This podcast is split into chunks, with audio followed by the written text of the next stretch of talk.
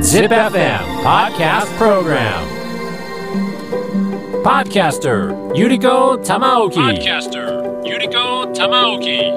Podcast Program Podcast Program Fun Day Trip Alpha ZIPFM ナビゲーターの玉置ゆり子です JR 東海沿線の駅に降り立って各地の観光スポットを旅するポッドキャストプログラムファンデートリップアルファ。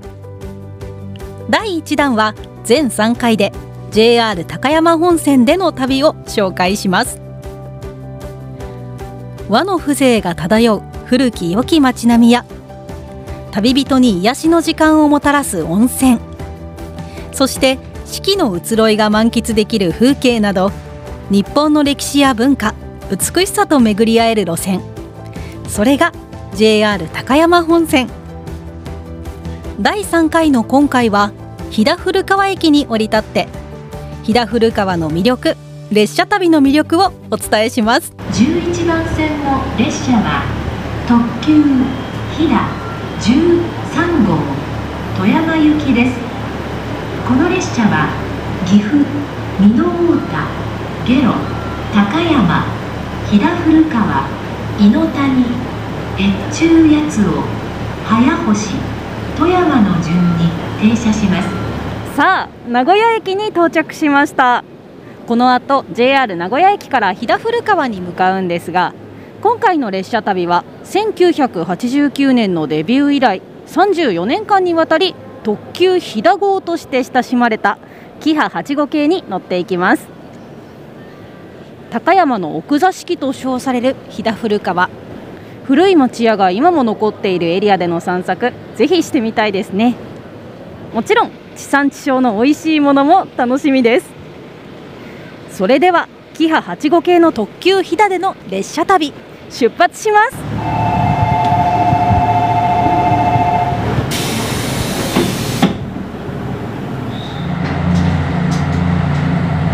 JR 名古屋駅からキハ8号系の特急飛騨で出発しました。このキハ8号系の特急飛騨は2023年3月17日に定期運行を終了ということなので思い出が刻めるような列車旅を楽しみたいと思います。このキハ8号系の特急飛騨とっても大きなガラスの窓が特徴です。それから座席の床面も通路より一段高くなっているので少し高い目線から眺めの良さが味わえるのもとっても素敵なところですよね。新型車両 HC85 系の特急飛騨ももちろん快適なんですがこのキハ85系の特急飛騨もとっても素敵です。私も子供の頃から何度かこのキハ85系の車両で旅行に行ったことがあります。これに乗るとわあこれから旅に出るんだっていう気持ちが盛り上がって心が弾んでワクワクします。このディーゼル車ならではの音聞こえますか？この音も旅の気分を盛り上げてくれて懐かしさがあっていいですよね。キハ8号系の特急飛騨で JR 飛騨古川駅までは名古屋駅からおよそ2時間40分。今大きな窓の外に透き通った飛騨川の流れも見えてきました。こうして車窓の景色を楽しみながらお酒をいただいたり駅弁を食べたりできるのも列車旅の楽しみ。今回は名古屋駅で販売しているスイーツを楽しみたいと思います。まずはピオリン。こちらは名古屋コーチンの卵を使ったプリンをバニラ風味のババロアで包み込んでさらに粉末状にしたスポンジでコーティングされています。ふんわりとひよこの形に飾り付けられた生スイーツなんです。本当にこうふわふわのスポンジでコーティングされているので本物のひよこみたいなんですよ。そして黄色いチョコレートでできたくちばしやトサカもとても可愛らしいです。もう食べるのがもったいないくらいなんですがいただいてみたいと思います。うーん。あ卵の味がすごくお口の中にふわっと広がりますね。美味しい。なんかねあのスポンジとババロアとプリンそしてこのトサカの部分のチョコレート4つのハーモニーが口の中に広がりますね。Fun Day Trip Alpha. 続いてのスイーツはシャチボン。このシャチボンは尾の部分までカスタードクリームがしっかり入ったシャチ型のファニーなシュークリームなんですこれねぎょろりと飛び出た目玉がクリームとチョコでできていて大きい尾はハート型になってます。なんだかびっくりしたような表情のシャチボン。見ているだけで楽しい気持ちになりますね。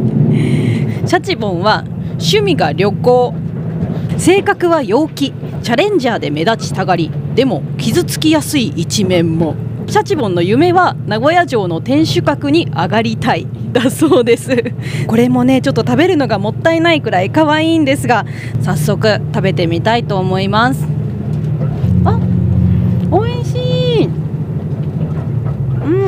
ふかふかしたシュー生地の中にクリームがたっぷり詰まってます。いやー車窓からこの美しい山や川を眺めながらこのキハ8号系の特急ひだ乗っています。そしてこのねスイーツを楽しみながら美しい景色も見られるこの列車旅最高ですね。Fun Day Trip Alpha. キハ8号系の特急ひだで JR 高山本線での旅。名古屋からおよそ2時間40分 JR 飛騨古川駅に到着しました。この JR 飛騨古川駅はいくつかの映画の舞台にも使用されています。ご存知の方も多いですよね。山々に囲まれた飛騨古川。空気がとっても澄んでいて深呼吸すると気持ちがいいです。それでは早速飛騨古川を散策してみたいと思います。Fun Day Trip Alpha. あここにお寺がありますね。これは本光寺ですね。大きいですね本光寺の本堂は木造建築では飛騨地域で最も大きいそうです。すごい存在感ですね。毎年1月15日に行われる飛騨古川の冬の風物詩三寺参りの時にお参りするお寺の一つとのことです。もう山門そして大きな鐘のあるお堂。木彫りの装飾がいろんな建物に施されていてこの木工が盛んな飛騨地域らしいですね。こちらは何でしょうか？ろうそくのお店ですね。手作り和ろうそくの老舗三島和ろうそく店。朝ドラさくらの舞台にもなっていたんですね。ではちょっと中に入らせていただきましょう。お邪魔します。三島さんこちらのお店はいつからあるんですか？えー江戸時代になるんだけども、えー天明って時代があると思います。天明って時代なので、えー江戸中期のちょっと後になります、えー初代から私までで今で7代続いてきまして、まあ、8代目が今修行中ですけども大体まあ年数にして22030年というとこですね。はい。私和ろうそくを実物を見るのが初めてなんですけど、はい。和ろうそくってどういうものか教えていただいてもいいですか？和ろうそくはね全然西洋ろうそくと和ろうそくって全く違うものなんですよ。なんで作ってあるかっていうとね西洋ろうそくっていうのは石油で作ってあるんです。だからすすが多いってこと。こちらが和ろうそくっていうんです。こちらはハゼの木の実で作ってあるんです。ハゼの木の実を蒸して機械で絞った汁がろうなんです。でこの植物のハゼの木の実から取ったろうで手で作ったろうそくがこれなんです。なので、えー、すすが少ないぞと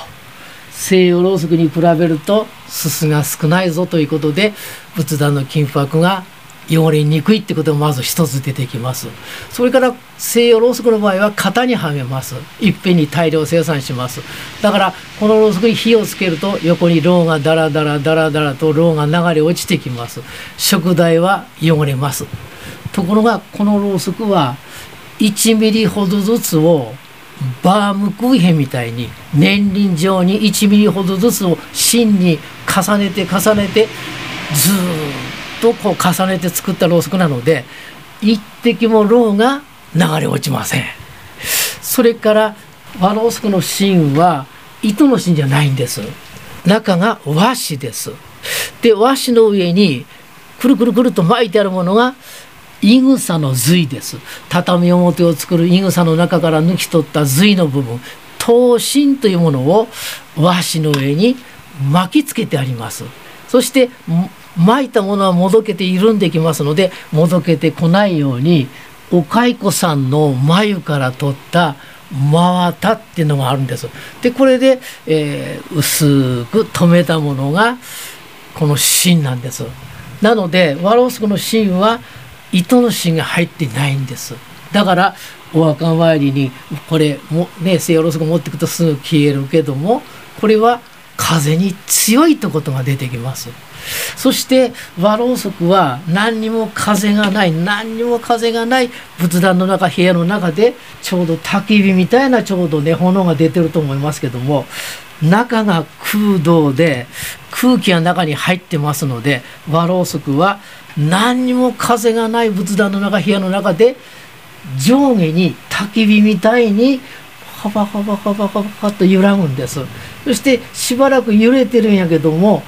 ピタッと静止する時があるんです。なので揺れたり止まったりしますのでこの姿を昔のねおじいちゃんおばあちゃんたちは仏様が喜んでらっしゃるんじゃないかって言われました。ものすごく綺麗なの。だから最近はこの炎のことを若い10代20代30代ぐらいのね若い人たちがなんと瞑想にふける時に使ったりそして精神統一に使ったりそして、えー、いっぱい飲みながら食事をしながら使ったりお風呂場を持っててリラックスして風呂に入ったり、まあ、自分の心を癒したり楽しんだりするっていう素敵な素敵なそういう炎が出るのが和ろうそくって言うんです。Fun Day Trip Alpha あまたここにも大きなお寺がありますね。このお寺は信州寺。こちらも三寺参りで巡拝するお寺の一つです。お寺の横を荒木川という川が流れていてそこに赤い橋今宮橋がかかっていてとてもフォトジェニックな場所ですね。この場所は春には川沿いを埋め尽くす桜。夏には深い緑。秋には美しい紅葉。冬には静かな雪景色。という季節ごとに変わる周りの風景も楽しめるそうです。さあそれでは最初の目的地に行ってみましょう。Fun Day Trip. Alpha. 私が飛騨古川で訪れている場所。ここはファブカフェ飛騨ものづくりができる喫茶店兼ゲストハウスということなんですがそれは一体どんな場所なんでしょう？お店の中入ってみると古民家を改装してあって天井もとっても高くて開放的な空間です。内装も椅子やテーブル全部木でできていてとっても落ち着く温かみのある空間。そして不思議なのが工房のような工作機械だったりとか工具が並んでいることなんですよね。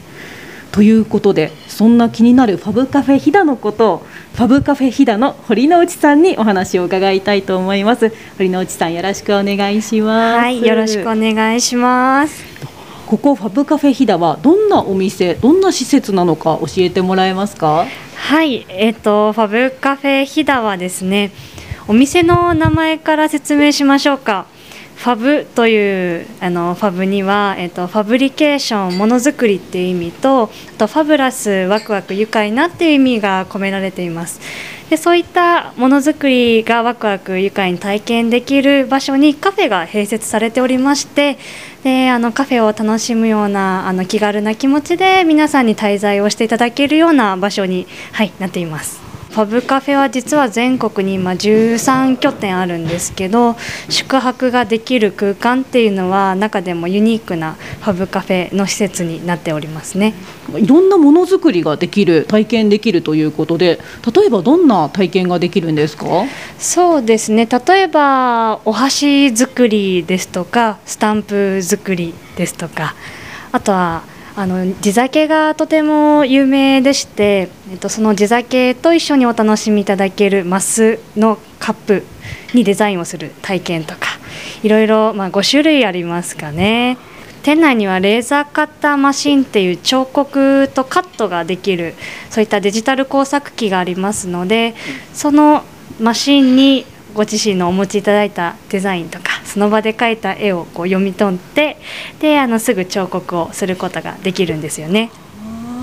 楽しそうですね。なんだか本当にもうものづくりを楽しみながらいつまでもいたくなっちゃうようなそんな空間ですね。ありがとうございます。はい。そしてこの飛騨の恵みを感じることができるメニューが味わえるカフェ併設されているということでもう早速今目の前にちょっといろんなメニューをご用意いただいてるんですけれどもこちらもあのいろいろ飛騨の素材を使ったメニューなんですよね？はいそうです体験も飛騨の木を実は使ったメニューになっておりましてでそちらはあの木をまあものづくりとして地元の木を楽しんでいただきこちらは食べてもらえるそんなちょっと仕掛けをしておりますねじゃあ早速黒文字コーヒーいただいてみたいと思います。あーすごい今私の口の中に飛騨の森が広がりました。めちゃくちゃ嬉しいですこれが黒文字の香りですか？そうですね結構そのコーヒーは黒文字の良さをダイレクトに味わっていただけるメニューになってましてこのちょっとこうすっきりした香りとあと人によっては甘さとかも感じる方もいらっしゃいます黒文字の枝は英語でスパイスブッシュというんですけどちょっとそういったこうスパイシー感もありますよね。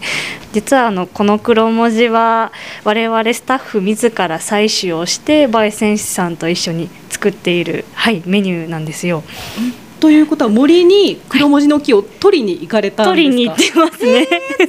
ごい。あのタイミングが合えば一緒に黒文字の枝を採取に行くこともできるのでそういったイベント化して、はい、あの皆さんと一緒に森に訪れるっていうこともファブカフェではやっております。あとはあのこの黒文字コーヒーは遠方の方にもあの届けて地域のこう関係性ですとかあとは森の豊かさみたいなものを、まあ、まず知っていただけたらと思ってオンラインショップでも販売をしていますのでよかったらお試しいただけたら嬉しいなと思いますね。続いてはハヤシライスをいただいてみたいと思います。あのご飯がちょっと赤っぽい色をしていたので、それが不思議だったんですが、まずは一口いただいてみます。どうぞうん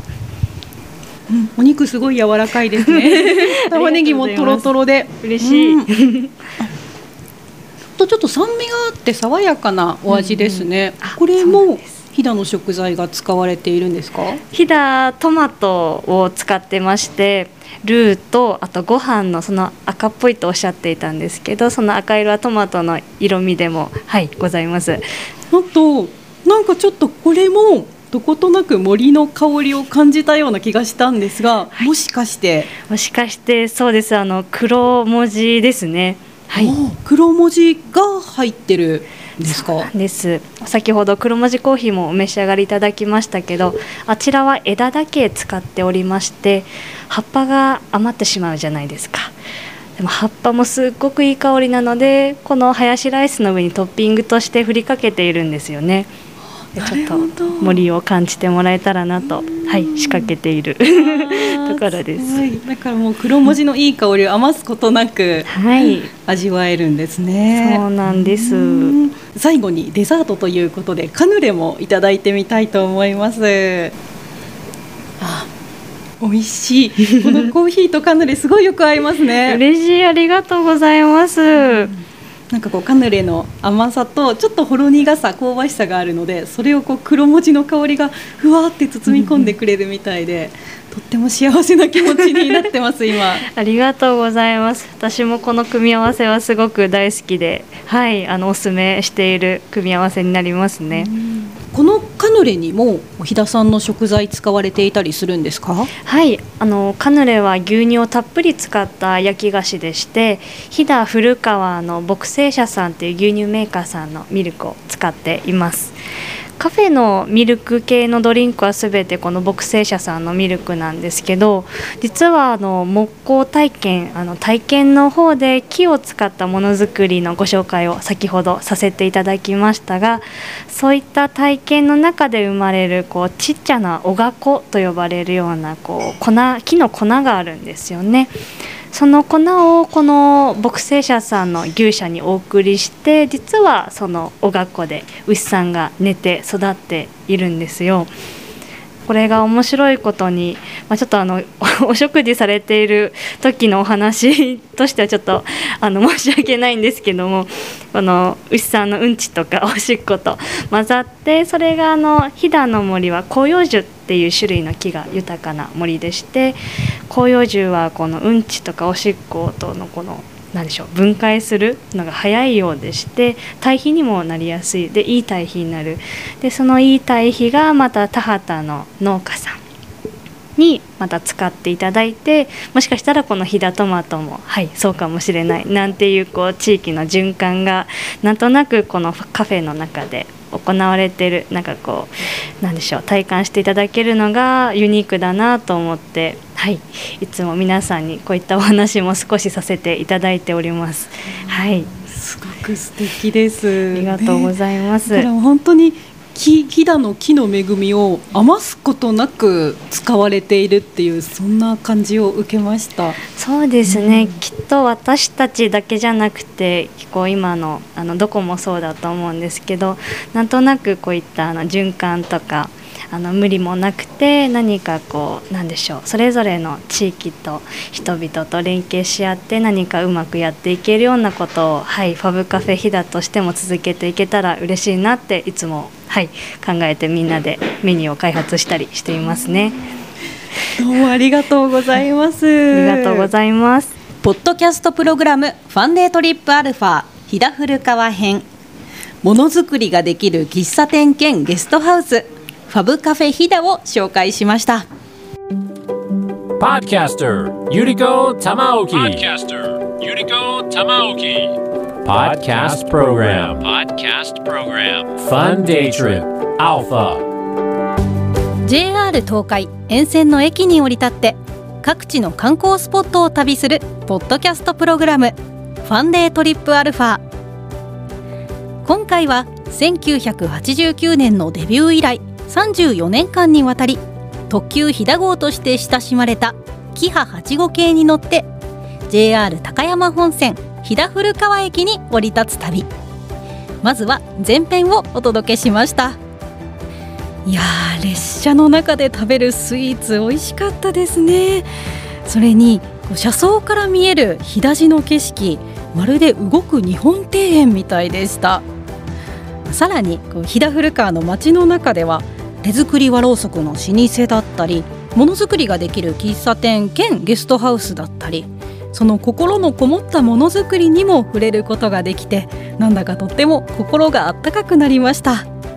この後もまだまだ飛騨古川で楽しみたいと思いますので続きはポッドキャストプログラムファンデートリップアルファ飛騨古川編後編で。